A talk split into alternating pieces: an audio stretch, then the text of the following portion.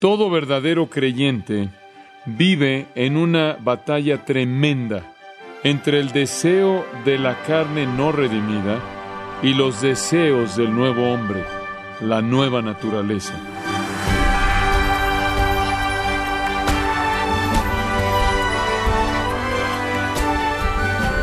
La Biblia llama a los cristianos a muchas cosas, pero ciertamente no a una vida de violencia. Sin embargo, cuando se refiere al pecado, es necesario que usted haga todo lo posible para destruir su poder, porque al igual que un tornillo en una mesa de trabajo, el pecado tiene un enganche muy potente. Estimado oyente, el hecho de que usted sea cristiano no significa que el pecado no es una amenaza. Así que, ¿qué necesita para que usted pueda librarse de los pecados con los cuales lucha?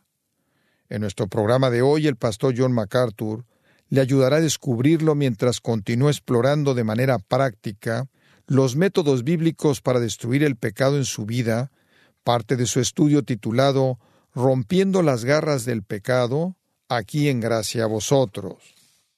Juan Owen, el gran puritano, a quien he estado leyendo, parece con bastante frecuencia en las últimas semanas dijo lo siguiente, el pecado en el creyente es una carga que lo aflige en lugar de que sea un placer que lo deleita.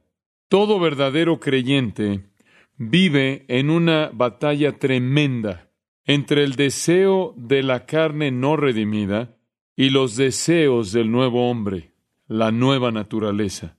Como el apóstol Pablo en Romanos 7, amamos la ley de Dios. Como el apóstol Pablo en Romanos 7, luchamos contra la ley o el principio del pecado. Y aunque hay algo en la profundidad de nuestra vida que ha sido plantado ahí por Dios mismo, en el maravilloso milagro de la regeneración, hay una nueva vida, un principio de vida nueva que anhela lo que es correcto y lo que es verdadero y lo que es bueno y lo que es honorable y noble y santo y puro. También está esa carne no redimida en la cual esa nueva naturaleza está encarcelada y de esta manera tenemos una batalla. Y la pregunta que hacemos en esta noche al ver este texto es cómo debemos enfrentar esa batalla, cómo debemos enfrentar la realidad de ese conflicto y conocer el camino de la victoria. Permítame sugerirle a usted que un factor que es muy importante es tener una perspectiva triple con respecto al pecado. En primer lugar, debemos tener una perspectiva hacia adelante, debemos tener una especie de orientación futura en la que estamos haciendo lo que Jesús dijo, estamos velando y orando, no sea que entremos en tentación, haciendo lo que el apóstol Pablo dijo, caminando de manera circunspecta, estando alerta, sabiendo que frente a nosotros, en cualquier momento, a un respiro de distancia, se encuentra una tentación enorme. Y entonces debe haber un sentido en el cual vivimos en espera, vivimos de manera vigilante, alerta. Pero también no solo debe haber una dimensión futura en nuestra perspectiva, sino que debe haber una dimensión presente también. No solo debemos estar en espera, sino que debemos estar enfrentando lo que está aquí en el presente. Debemos odiar lo que es malo, debemos aferrarnos a lo que es bueno. Como Pablo dijo, debemos vestirnos del Señor Jesucristo y no proveer en el tiempo presente para los deseos de la carne. Y entonces percibiendo lo que es inminente en el futuro, viviendo en lo que es real en el presente, nos ayudará a enfrentar el pecado. Pero hay otra perspectiva y es la perspectiva en la que realmente Pedro se enfoca en este texto y esa es una perspectiva hacia atrás. Debe haber también una vista del pasado. Y yo creo que cualquier persona que va a enfrentar el pecado debe tener una buena memoria. Pedro nos va a ayudar a entender lo que necesitamos recordar conforme vemos el texto. Entonces comencemos en el versículo 1. Ahora recuerde que Pedro está escribiendo a cristianos que están experimentando sufrimiento, cristianos que están experimentando rechazo, cristianos que están bajo persecución directa. Y él ya ha hablado varias veces acerca de la dificultad de una persona piadosa en una situación impía, y él ha llegado a enfatizar al final del capítulo 3, de una manera muy fuerte, el punto que en el mayor sufrimiento puede haber el triunfo más grande. Es claro cuando usted estudia Primera de Pedro que el sufrimiento es el contexto. Y hay un sentido en el que la culminación a ver el sufrimiento llega en ese tercer capítulo, versículos 18 al 22, con el entendimiento de que el mayor sufrimiento puede llevar al mayor triunfo. Y el ejemplo de eso no es ningún otro que Jesucristo en la hora de su mayor dolor, su persecución más severa, esto es la hora de su muerte, estaba ganando la victoria más grande que el mundo jamás ha conocido. Y el punto de Pedro es este, no importa qué tan difícil sea la hostilidad, no importa qué tan severa sea la persecución, debe entender que lo que puede ser el momento más difícil también puede ser el tiempo más triunfal. Ahí estaba Cristo siendo asesinado en una cruz, y a través de esa misma muerte él estaba triunfando sobre el pecado, estaba triunfando sobre Satanás, estaba triunfando sobre los demonios, estaba triunfando sobre la muerte, estaba triunfando sobre el infierno, estaba triunfando, por así decirlo, inclusive sobre el juicio de Dios. Y al final él fue exaltado hasta lo sumo por Dios mismo. Y en el versículo 22 dice que él, habiendo subido al cielo, está la diestra de Dios, y a él están sujetos ángeles, autoridades y potestades. Entonces, cristiano, el sufrimiento puede ser triunfal. En base a eso llegamos al versículo 1. Usted puede tener la victoria que es un paralelo en algunas maneras a la victoria de Cristo. Ahora, ¿qué es específicamente lo que tiene en mente? Permítame recordarle, cuando dice que Cristo ha padecido en la carne, Él quiere decir que Cristo murió. Él está hablando ahí acerca de la crucifixión, como lo vimos en el versículo 18, Cristo también murió. Algunos manuscritos ahí dicen padeció. Suponemos que el intercambio busca señalar uno, la muerte, y uno, el sufrimiento asociado con él.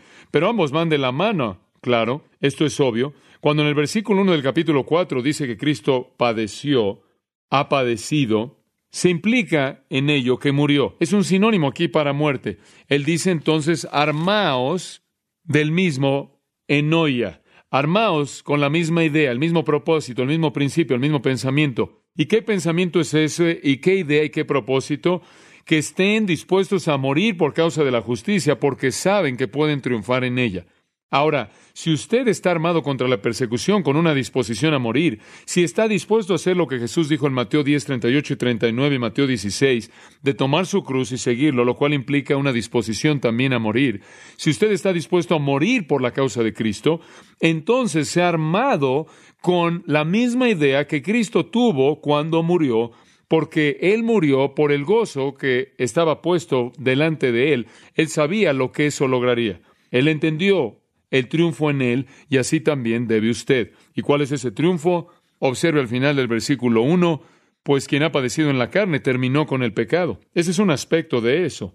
Señalamos en nuestro último estudio algo de la discusión acerca de la frase y compartí con usted la conclusión que yo tengo de este texto, que de lo que él está hablando aquí es muy simple. Lo que está diciendo es que si los matan, ustedes dejarán de pecar. La frase padeció en la carne, de nuevo al final del versículo 1, quien ha padecido en la carne al final del versículo 1 significa lo mismo que significó al principio del versículo 1 y tiene que ver con la muerte de Cristo, tiene que ver con muerte. Lo que él está diciendo es que si mueres, cesarás de pecar. El punto es este, lo peor que sus perseguidores pueden hacerle a usted es matarlo y si lo matan, la batalla se acabó. ¿Se oye eso invitador? Así debería ser. Esa es la idea. Y si usted está armado con la idea no va a darle la espalda, va a tener valentía, denuedo y confianza y fortaleza en medio de cualquier prueba, cualquier dificultad, cualquier persecución, cualquier amenaza.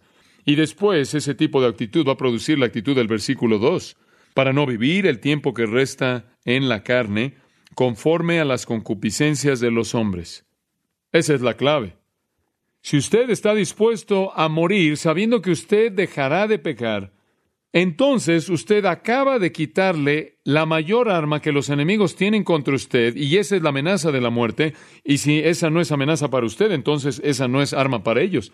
Y si usted entiende que la meta de su vida es dejar de pecar, y lo único que la muerte puede hacer es llevar a que esa meta sea una realidad, si usted entienda que esa es la meta de su vida, entonces ya va a vivir el resto de su vida en la carne, no para las concupiscencias de los hombres. En otras palabras, Pedro está diciendo, una vez que usted se arma con la realidad de que la meta es estar libre del pecado, va a quitar la amenaza de la muerte y va a controlar la manera en la que usted vive su vida. Usted debe vivir su vida evitando el pecado, ya no impulsado por el deseo carnal, nunca haciendo concesiones debido a que la muerte solo podría ser liberación del pecado. Y entonces, ¿qué amenaza podría ser usted para hacer concesiones? Esto entonces se vuelve un estímulo muy importante para generar una evasión del pecado. Ahora Pedro entonces comienza a explorar este concepto de recordar. Y quiero simplemente llevarlo a lo largo de esto. Simplemente vimos dos puntos en el bosquejo y simplemente estoy condensando esto. Recuerde esto. En primer lugar, Pedro nos va a dar varios puntos. Recuerde lo que el pecado le hizo a Jesucristo, versículo 1. Lo mató. Si vamos a enfrentar el pecado y si vamos a tener victoria sobre el pecado, vamos a tener que odiar el pecado. Parte de odiar el pecado es entender lo que el pecado hace. No hay una ilustración más grande de lo que el pecado hace que ver a lo que le hizo a Cristo. Cristo sufrió. Cristo murió, como el versículo 18 del capítulo 3 dice. En segundo lugar, en nuestro último estudio, señalamos que usted debe tener una buena memoria acerca de lo que el pecado le hizo a Cristo y, en segundo lugar, una buena memoria acerca de lo que el pecado le ha hecho a los cristianos. La segunda parte del versículo 1. También los mata. No solo los mata de vez en cuando, hay mártires, aquellos que han muerto por la causa de Cristo, sino que también causa, y escuche esto, causa que ellos batallen toda su vida hasta que mueran. La implicación del final del versículo 1 es que la única manera de dejar de pecar es morir.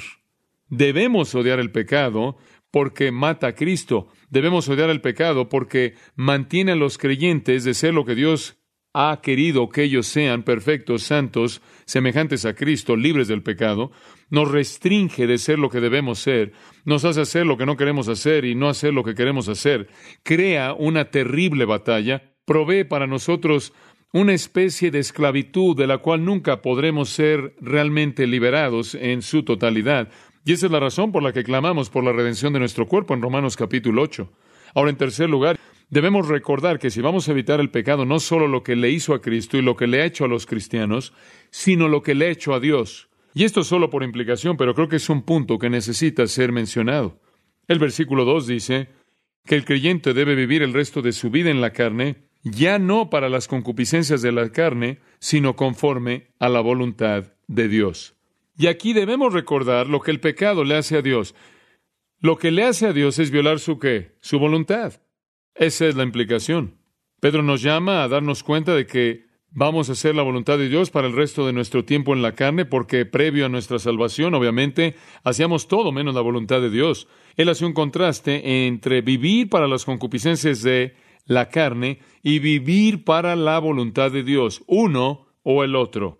Pedro simplemente está diciendo, a manera de recordatorio, que debemos mirar hacia atrás y entender que el pecado viola la voluntad de Dios. Y cuando vivimos en pecado, cuando seguimos las concupiscencias de los hombres, violamos la voluntad de Dios. La Biblia está llena de muchas exhortaciones en este asunto de la obediencia y simplemente quiero llevarlos a unas cuantas que ustedes conocen bastante bien. Mateo capítulo 7 nos dice esto en el versículo 24, todo el que oye mis palabras y las hace, lo compararé a un hombre sabio que edificó su casa sobre la roca y descendió la lluvia y vinieron los ríos y soplaron los vientos y golpearon contra esa casa y no cayó porque había sido fundada o edificada sobre la roca. Y todo el que oye mis palabras y no las hace será como un hombre insensato que edificó su casa sobre la arena, descendieron las lluvias, vinieron los ríos y golpearon los vientos y golpearon contra aquella casa y cayó y grande fue su caída. Eso puede ser resumido al decir que el juicio vendrá al final y vendrá en contra de aquellos que no hicieron la voluntad de Dios. De regreso en el versículo 21, Jesús dijo, No todo el que me dice Señor, Señor entrará en el reino de los cielos, sino el que hace la voluntad de mi Padre que está en los cielos. Esta entonces es una exhortación a la obediencia de la voluntad de Dios. En Mateo capítulo 28, a todos se nos recuerda el hecho de que en la gran comisión Jesús dijo que debemos enseñarles a que hagan todo lo que os he mandado. Eso es parte de la médula de hacer discípulos y consiste en traer a los hombres a la obediencia a los mandamientos que expresan la voluntad de Dios. Usted bien recuerda, quizás a partir o quizás desde su niñez, memorizándose Romanos 12, 2. Escúchelo, no os conforméis este siglo, sino transformaos por medio de la renovación de vuestro entendimiento, para que comprobéis cuál sea la buena voluntad de Dios, agradable y perfecta. En Efesios capítulo 5, versículo 7, las escrituras dicen que no debemos ser participantes con aquellos que son engañadores, en contra de los cuales la ira de Dios viene, ellos que son llamados hijos de desobediencia. En Efesios 6, 6 dice que debemos ser esclavos de Cristo, haciendo la voluntad de Dios desde el corazón. Me encanta, Colosenses 4:12 habla de Pafras, quien siempre estaba esforzándose ardientemente por vosotros en sus oraciones para que fueran perfectos y estuvieran completos, confirmados en toda la voluntad de Dios. Y entonces así sigue y sigue y sigue a lo largo del Nuevo Testamento el llamado a la obediencia. El pecado, por otro lado, comenzando con Lucifer y su caída, es una expresión de desobediencia, el rehusarse a hacer la voluntad de Dios. El pecado es rebelión, dicen las Escrituras. El pecado es hostilidad en contra de Dios. Ahora, amados, este es un punto simple que les presento y simplemente esas escrituras para recordarles de lo importante que es la obediencia. Pero este es un punto simple. El punto es este. ¿Cómo podemos pecar cuando entendemos que viola la voluntad de Dios?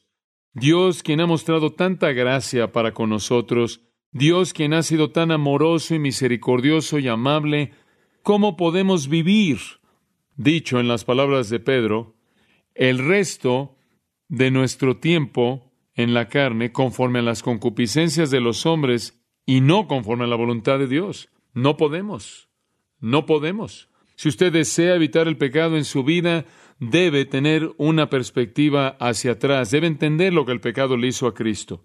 Lo mató, es algo despreciable, odioso, debe entender lo que le ha hecho a los cristianos, los ha retrasado y ha evitado que ellos sean todo lo que deben ser fuera de Él. Usted debe recordar lo que le hace a Dios, viola su voluntad santa.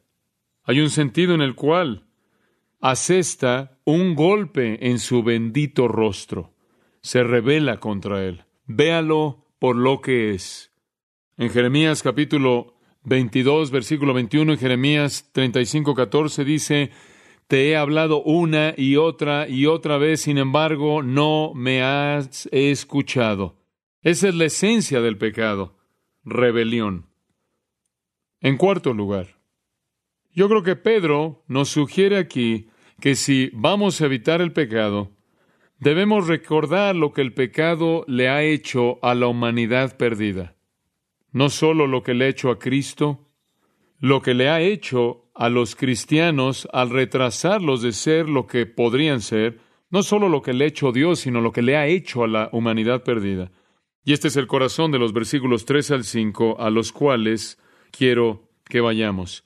Lo que usted tiene en los versículos 3, 4 y 5 es más bien una descripción vívida y trágica de los efectos devastadores del pecado sobre la humanidad que debe proveerle a su memoria suficientes razones como para evitar el pecado. Él dice, baste ya el tiempo para haber hecho lo que agrada a los gentiles, andando en lascivias, los paganos, los gentiles o las naciones. En otras palabras, ya han pasado suficiente tiempo, ya han tenido suficiente oportunidad como para vivir en el pecado. ¿Por qué seguir arrastrándose en ello? Y aquí él se refiere a su vida de preconversión, el tiempo antes de que usted llegara a conocer a Cristo. Y él dice, su experiencia precristiana del pecado es suficiente. El sentido de la palabra, por cierto, baste. El sentido de esa palabra es más que suficiente. Ya han estado más que suficiente en ese tipo de vida. Ya han vivido más que suficiente en ese tipo de vida. Ya han satisfecho el deseo de los gentiles al punto en el que ya no necesitan satisfacerlo. Por cierto, el deseo aquí es bulomai, el cual parece tener la idea de un deseo que es de propósito. Es un deseo de propósito, deliberado. Y cuando usted no era salvo y cuando usted estaba sin Dios y sin Cristo, su corazón buscaba, tuvo el propósito de satisfacer su deseo malo. Es lo que Pedro llama en el capítulo 1.18 una manera futil de vivir. Usted ya ha pasado más que suficiente tiempo en eso, suficiente tiempo como para haberlo vivido, para haber producido, para haber vivido el estilo de vida pagano a su límite. Ahora déjelo. Entonces recuerde lo que le hizo a la humanidad perdida al recordar lo que usted era, cómo era antes de que fuera convertido. Y el resto de este tiempo haga la voluntad de Dios. Ya tuvo suficiente de eso. Ahora Pedro ni siquiera se detiene en ese punto, sino que más bien les recuerda o recuerda con ellos y se vuelve más específico. Y observen de nuevo el versículo 3. Él describe ese estilo de vida anterior como haber seguido un curso, haber buscado un curso de vida. Eso significa conducir la vida de alguien. Ustedes condujeron su vida a lo largo de este curso, moviéndose a lo largo del curso del pecado, por así decirlo, al ritmo hipnótico del el tambor diabólico. Es el diablo que llama a la cadencia de la marcha descendente solemne al pecado y ustedes lo estaban haciendo y eso es suficiente. Vean su pasado, ¿no es suficiente? Ahora veámoslo un poco más de cerca, cómo se veía. Seis palabras para describirlo. Ustedes anduvieron en lascivias, aisolagia. La palabra es usada para describir un, el espíritu que no conoce restricción.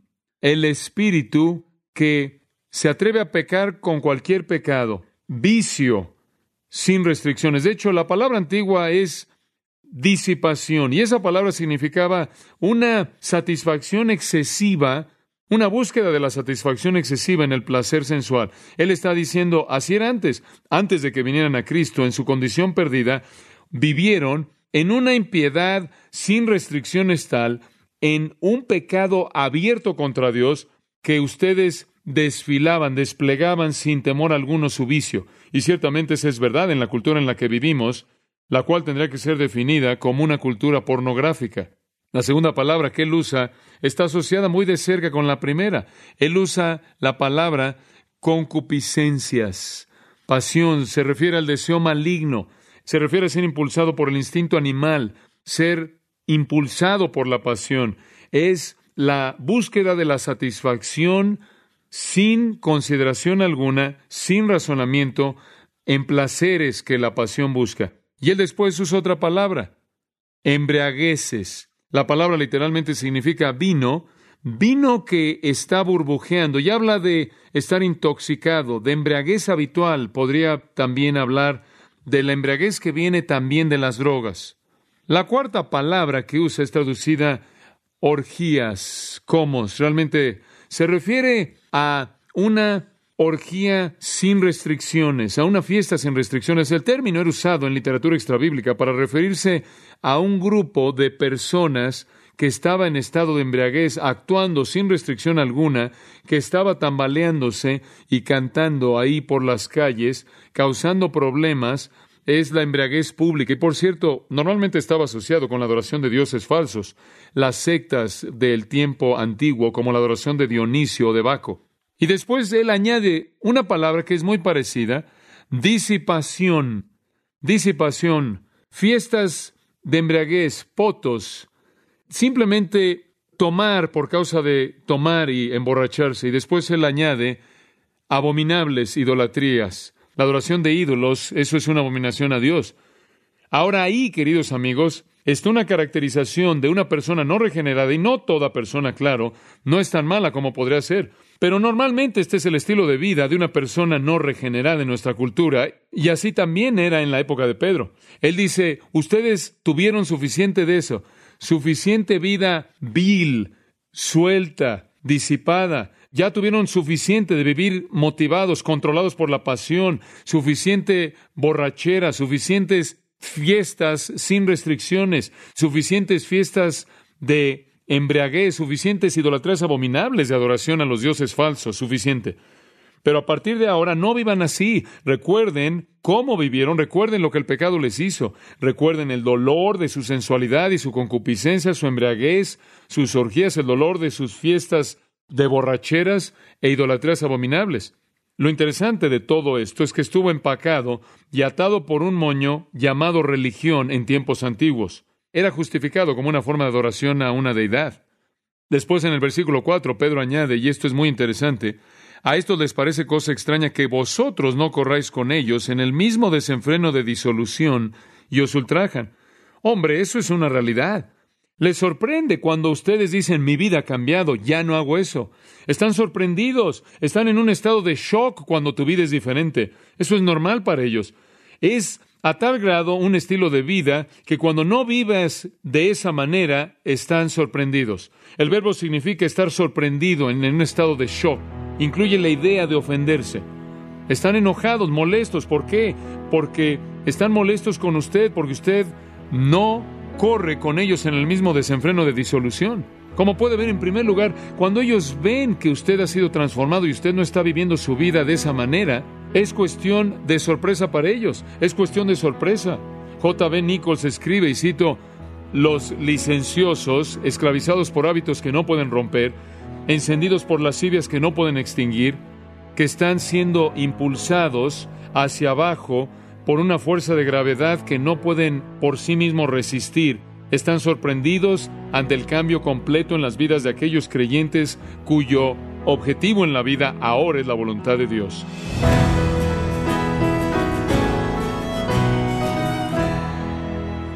De esta forma el pastor John MacArthur concluye su mensaje de hoy examinando el poder del pecado y el poder mayor que el cristiano tiene para evitarlo.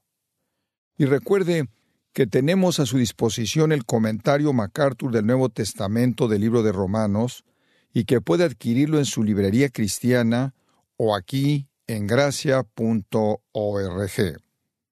Estimado oyente, recuerde que puede acceder a todos los mensajes de esta serie completamente gratis a través de nuestra página gracia.org o si lo desea, puede también adquirirlos para compartirlos con sus familiares y amigos.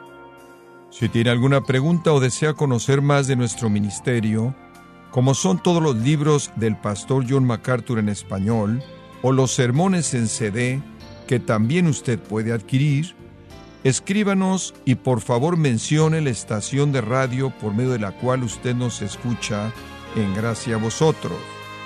Es importante conocer no solo el país y ciudad de donde usted nos escucha, sino también la radio. Para quienes contactan nuestro ministerio por primera vez, pueden solicitar una copia del mensaje de promoción sin costo alguno, un mensaje por oyente únicamente.